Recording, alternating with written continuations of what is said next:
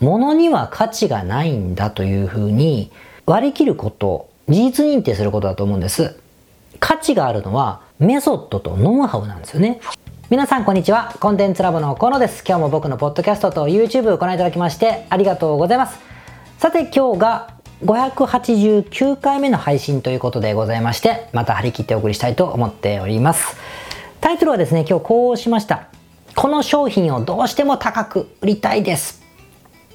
という話なんですけれどもちなみにですねほっといても売れる商品って何でしょうか？まあ分かりやすいのはやはり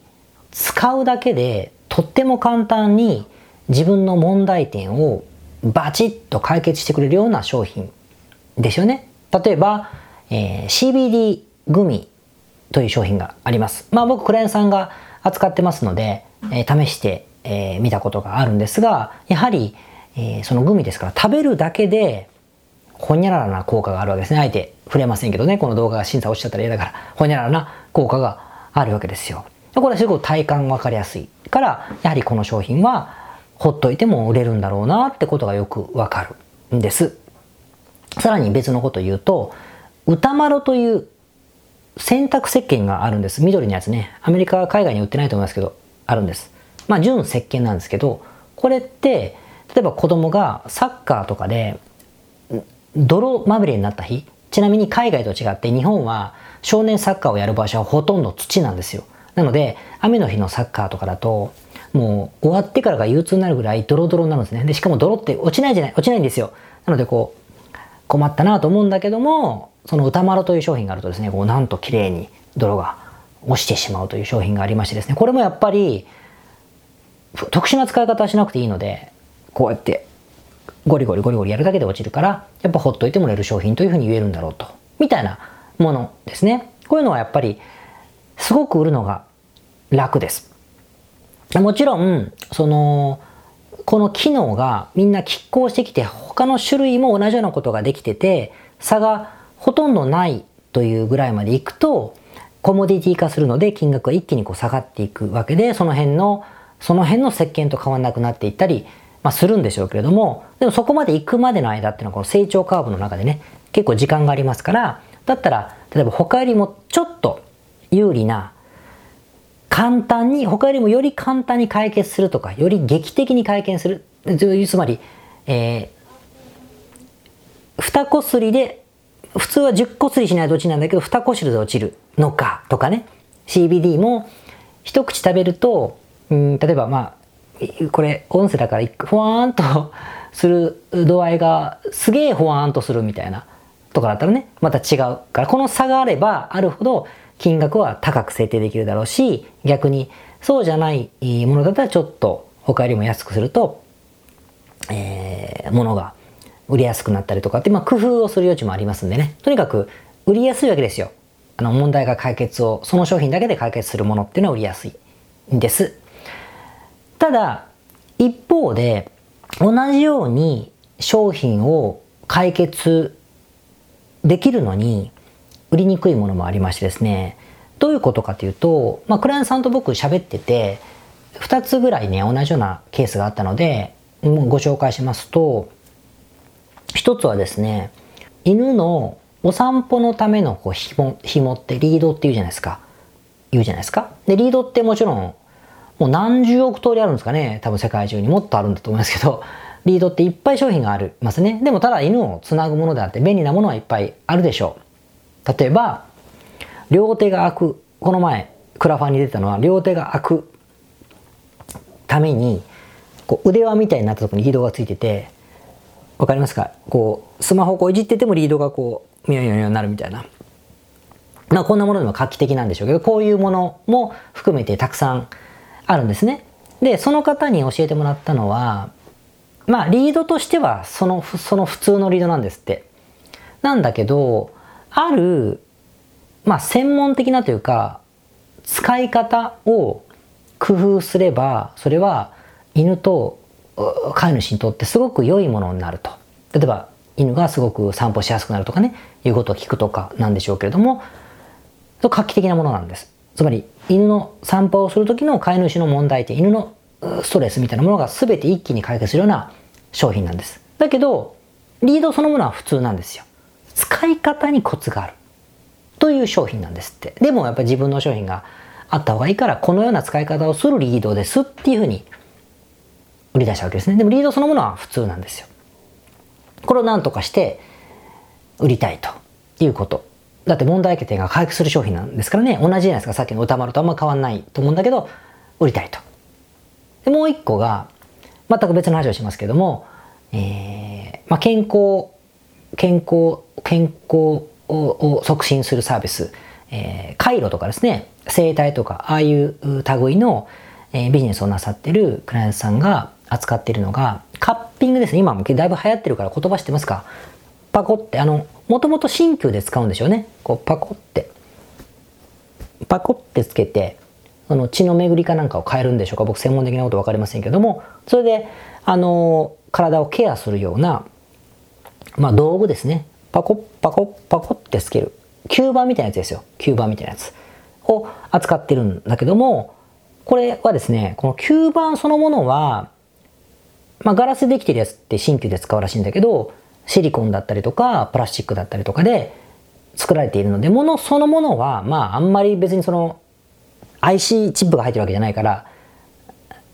一緒ですね。その何の変哲もないというか、まあその辺にあるようなものでカップはいっぱい売ってるんですけどね。今流行ってるからいっぱい売ってるんだけど、カップはカップなわけなんだけど、その方っていうのは、まあプロ、ゴッドハンドなので、この使い方がめちゃくちゃうまいって言ったら失礼ですね。まあ、うまいんですよ。うまい。素晴らしいわけですよ。ノウハウが。ノウハウの塊。メソッドとノウハウの塊なので、この使い方によって、このカップが神の道具に変わるわけですね。そういうカップです。で、これ売りたいんだという話がありましたと。で、これ2つとも全く違う分野の話に聞こえるんだけれども、実は一緒で、使い方によってユーザーの問題点を一気に解決する商品なんですね。さっきのは使うだけでユーザーの問題点を一気に解決する商品。歌丸とか CBD 組は。だけどさっきのリードとかカップは使い方によってはこの道具はこの商品はお客さんのまあ要求をすごく満たすというものになるわけですよ。似てるんだけど違うじゃないですか。で、この後者のこういう2つはですね、物販で売ろうと思うとですね、めちゃくちゃ難しいんですね。解決するのに。なぜかというと、当たり前なんですが、ものそのものは何も解決してくれないからなんですよ。はい、うん、何にも解決しない。ただその辺のものと一緒。本当に神のでも何でもないグダグダのメソッドの先生が使うカップと神の道具にしてくれる神の先生が神の手を持つ先生が使う道具道具自体は一緒みたいなわかりますかね？宮本武蔵が木刀を持つのと僕が木刀を持つのでは木刀は一緒だけど殺傷能力は1000倍ぐらい違うじゃないですか多分みたいな話なのでこれはねすっごい売りにくくてでも売る方からするともう神の領域の道具なわけだから、高く売りたいわけですよ、心情としては。だってすごいことができるんだから。すごい解決策があるんでね。解決度合いは高くしてもいいぐらいなんだけど、道具はそうしてくれない。から、ノウハウを使えば、使い方を工夫すれば良くなるけれども、でも、得られる効果はすごいわけだから、その得られる効果に対してお金払ってほしいので、やっぱ高く売りたいというふうに思いますよね。だってノウハウがあるんだから売ってる本人は。と思うんですよ。でもこれすごい難しくて当たり前だけど、品物自体に価値がないので、で、どうしても物販っていうのは多分 Amazon だったらいくら説明しても、物自体で比べてしまうから、一番同じようなクオリティのものだったら、やっぱ一番安いものが売れていくだろうし、例えば一つが相場が3000円で、カップがね、まあ4つセットで3000円とか、まあだとしたときに、これが4000円とか2000円とかこの攻防戦はあるでしょうよ。これはもうやり方いろいろマーケティングだったり、広告の出し方だったり、レビューの付け方だったり、LP の作り方だったりでいくらでもまあ戦えると思うんだけど、これをね、8000円で売ろうと思ったらやっぱ難しい。倍以上しますからね。まあ、ここには購入動機が、あの、得られにくいと言いますか。リード、リードもそうですよ。リードってもっと安いやつめっちゃ安いじゃないですか。やっぱすごく戦いにくいところがあって、打ち手がないんですよ。やっぱ他のものと同じような金額で売ってくださいよってしかならないんですね。いや、でも俺のは使い方によって違うからっっていうふうに悩むんだけど、じゃあどうするかっていうとよくあるパターンは、その道具に使い方の教材をつけたりとかして、その教材がついてるからこそ高いんだよって言って売ってしまう場合もあるあるじゃないですか。ある。リードも、リードの使い方を説明する動画がついてる、DVD がついてるからとか、動画がついてるから高いんですという言い方をしようっていうに思いつきがちですね。でもちろんコピーを書けって言われたら僕も書けます。それをこう、いかにこれが素晴らしいか。ってことは書ける。けれども、でも、物販だったら、やっぱり物をみんな比べるので、まあでも高いよねって話にやっぱなるし、そうするときに本当に売ろうと思ったら、私のメソッドを実現するためには、この道具じゃないとダメなんだという説明がない限りは、いくら使い方がコツがあるんだっとか素晴らしい使い方をすればこの道具はこんな風に神のものに化けるんだと言っても、そのもの自体は高級なお金では売れていかない。っていうのはやっぱり事実だと思うんです。じゃあどうするかなんですけど、僕はよくやるやり口はですね、すごくシンプルで、っていうか、みたいな。っていうか、ものには価値がないんだというふうに、やっぱ割割り切ること、事実認定することだと思うんです。価値があるのは、メソッドとノウハウなんですよね。だからメソッドとノウハウを無料でウェブサイトの LP に一生懸命書いて、無価値な商品を金払えというのは本末転倒なんです。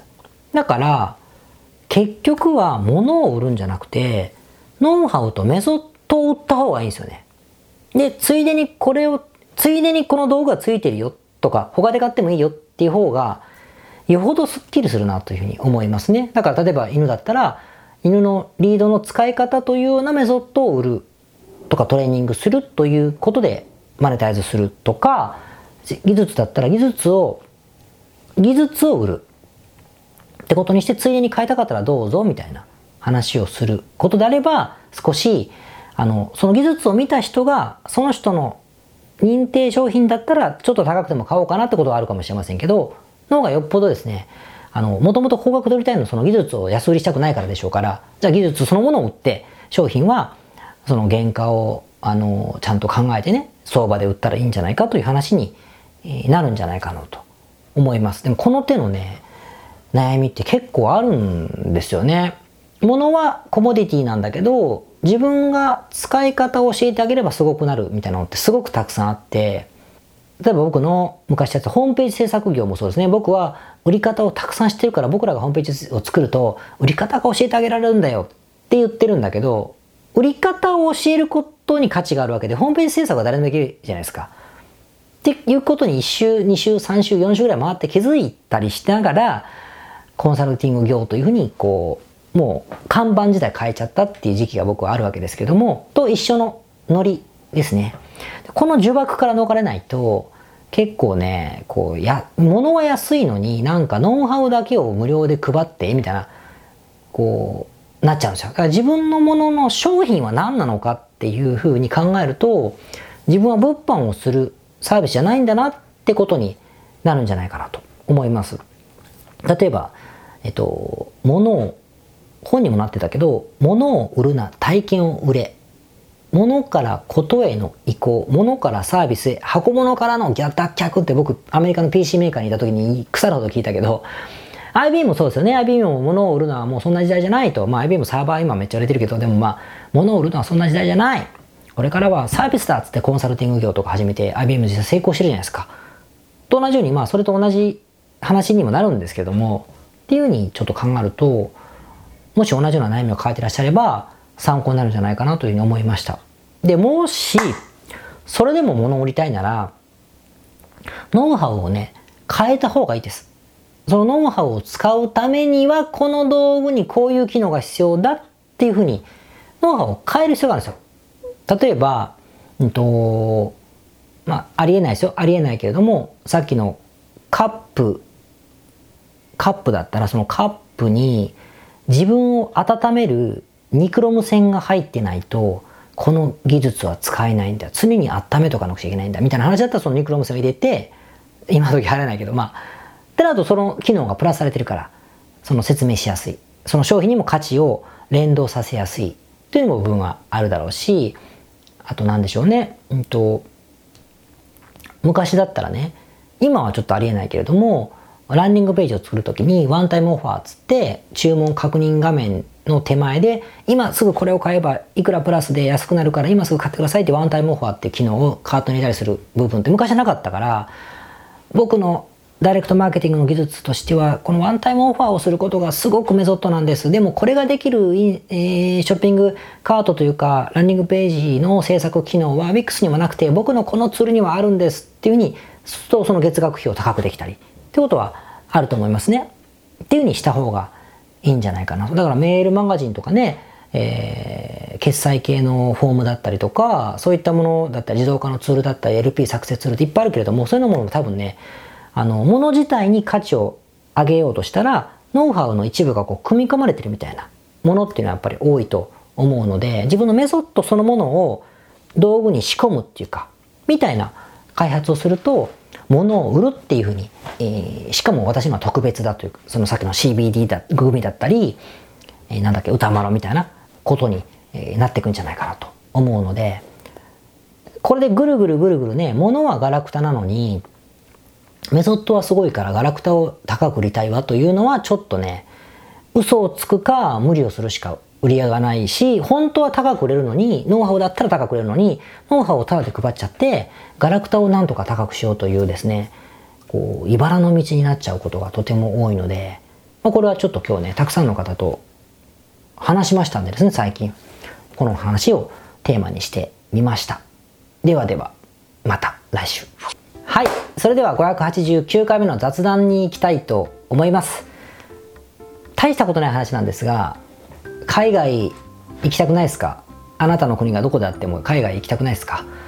僕はもう世界中を旅してですねまあサーフィンできるとこではするということに対して最高に興奮する自分に気づいてからは旅をするために起業して頑張るということがありましたのでこの2年間はですねなかなかストレスですね。気にしてしてないつもりでしたけどねストレスですよ。でまあバイクの免許取ってみたりいろいろこうできることをねやってみましたけども。でもやっぱり海外行きたいなーっていうのはふつふつとまたなってきてます。でこれが乗じてっていうかこの前あのそういうマイラーっていうかそういう旅とかねすごい好きなあの古い友人というかクライアントさんでもあるけどに教えてもらったんですけど彼がね世界一周行こうと思うんですよなんて軽く言っててあその人らしいなと思ったんだけど世界一周って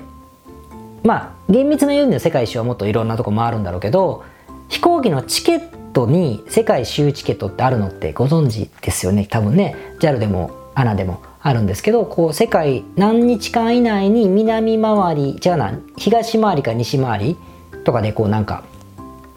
決まっててね。で何箇所行けてとかがルールは決まってるんですけど世界一周できるんですよ。こう飛行機でこうポンポンポンポン。でこれがエコノミーだと多分普通に買ったら30万ぐらい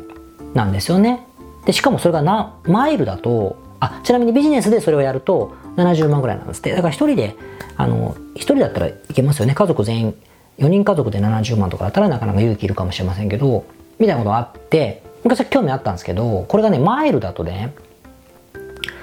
9万マイルぐらいなんですよ。マイルの特典マイルの特典で世界周遊チケットを買うと9万マイルぐらいでねエコノミーだったらいけるんです。そうすると、まあ、家族4人でもね40万マイルなんかいらないし1人だったら9万マイルじゃないですか。なんですよ。でそれで行こうと思ってんですよねなんて彼が言っていておいいなって思いました。でなぜかというとしかもね今皆さんいろんなクレジットカードの使い方してると思うんだけど僕もクレジットカードを作る使う時のものすごく大きなポイントってやっぱマイルが貯めていることなんですけどもマイルがねやっぱね何十万マイルも貯まってんすよね。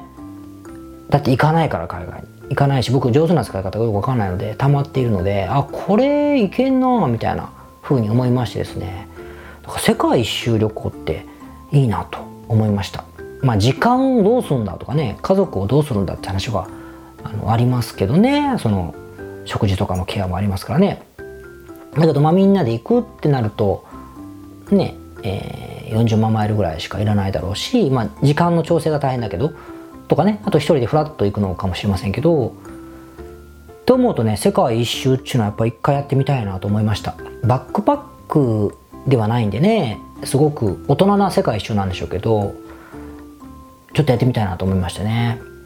ちなみにその世界一周旅行ね南半球は無理なんですよ。だからブラジルとかメキシコとか僕すごい行ってみたいんですけどそのチケットはねないんですね。だからそれも困ったもんですけどね。でも南米を回るってこととかやったことないからそういう意味での世界一じゃないけどね。そういうのもちょっとやってみてもいいなと思ってですね。なんかこう旅行熱がまたこうふつふつと上がってきててもしかすると体感的にそろそろじゃねえかみたいな風に察してるかもしれませんね。日本もあの隔離の期間が10日に減ったんでしょうかね。国によっては10日に減ったりとかしてるからだんだんこれねあの何ですか？いろんな意見があるでしょうけどワクチンの普及によってね、えー、期間も短くなっていきそうですし僕のクライアントさんもあもう帰るわっつってもう10月9月ぐらいからもうどんどんどんどん日本にいらっしゃる方も増えてきてるので、えー、なかなか活気が出てくるかなという気がちょっとしていてですね。今からちょっとワクワクしてますね。今はなんかこの2年は日本の国内でいかに遊ぶかみたいな風に考えてるからいろいろねなんかやるじゃないですか。バイク何買おうかなみたいな結局思ったりしてるんですけど でも海外に行けるようになるとまたこうこれがスイッチがガチャって変わるのかなと思ってですね、えー、ちょっとワクワク。想像でワクワクしている。今日この頃で、えー、ございますね。ということで皆さん海外旅行好きの人はもうちょっとだと思うのでまあしばらくもうちょっとかって去年も言ってたけど 頑張っていきましょう。それではまた来週。皆さんこんにちは。コンテンツラボの河野と申します。この YouTube チャンネルをご覧いただきましてありがとうございます。え普段は在住の起業家の皆さんにインターネットを使ったビジネスのサポートをさせていただいております。これまで、え約3000人の方々のビジネスのサポートを行い、すべてのクライアントさんの売上総額は300億を超えているぐらいだと思います。えこのチャンネルではそんな経験をもとにインターネットビジネスもしくはインターネットを使った企業についてえ詳しく役に立つ情報をお送りするように心がけております。海外においての事例もとても豊富に含んでいますので、日本の方にも適用できることがとっても多いと思っております。ぜひチャンネル登録をして配信をご覧になってみてください。ポッドキャストをお聞きの皆様、こんにちは。コンテンツラボの山口よしこと申します。普段はサンフランシスコに住んでおりまして、日々現地からコンテンツラボのお仕事を行っています。いつもご視聴ありがとうございます。いつも聞いてくださっている海外在住の方日本在住の方起業して制約のない自由なライフスタイルを実現したいと思っていませんか？今日はそんな皆様にですねお知らせとお願いがありましてこんな風に最後にお邪魔させていただいています。そのお願いというのはですねコンテンツラボのコンサルティングサービスについて知っていただくということです。で、あのー、番組の中でも河野が時々メンバーさんと呼ばせていただいていることがありますのでご存知の方も多いと思います。起業前の方にはビジネスプランを一緒に考えることから始め起業後の方には集客組織化異業種展開だったりはたまたお金の残し方とかそして望むライフスタイルの実現というところまでですねメールやオンライン通話でのコンサルティングのほかに学べる仕組みとしてあの定期的に私たちの方からコンサルティングを受けていただいているメンバーさん用に教材をあのお配りしたりですねあと世界各地にお住まいの起業してビジネスの広がりを目指す日本人の方同士とつながれる仕組みを取り入れたりといったコンサルティングやコミュニティ参加が全て入ったサービスになっております。私たちのクライアントさんは7割が海外在住者在住者さんでですね3割が日本にお住まいの方です。これから起業したい方、すでに起業している方、あとはあの起業して少し時間が経ってもうあの成長期に入られている方皆さんそれぞれあのビジネスのステージはそれぞれですけれどもとても刺激的にご一緒させていただいています。でよく聞かれるのですけれども海外在住ということにかかわらずですね私どもでは日本にお住まいでビジネスを展開している方とかあの起業計画されている方にもお使いいただけるコンサルティングサービスとなっていますのでご安心ください。起業前起業後日本海外とか関わらずプロフェッショナルな支援やコミュニティ参加でもっともっと成長したいとお考えの方におすすめのコンサルティングサービスとなっております。であの知っていただくことがお願いだったのですけれどもここからは皆さんにあのまた別のお知らせになりますがご興味がある方のために河野が世界各都市で実施して大好評をいただいているネット企業ビジネスセミナーを無料で公開しています。まだ何をしていいかわからない方にはどんなビジネスをするべきかすでに何かを始めている方のためにはどのようにビジネスを成長させるのかといったような濃い内容をですね4時間以上でとても詳しくお話ししています。もちろんあのコンテンツラボの強みとして今まであの一緒にサポートして大きくなってきた実際起業されている方たちの生の声も聞けてしまう貴重なものになっています。そしてさらに特別に今回取り下ろした「How to」というものを含めた実践編のセミナーも特別にご覧いただけるようになっております。ネットショップを始めてみたいとかサービス業をしてみたい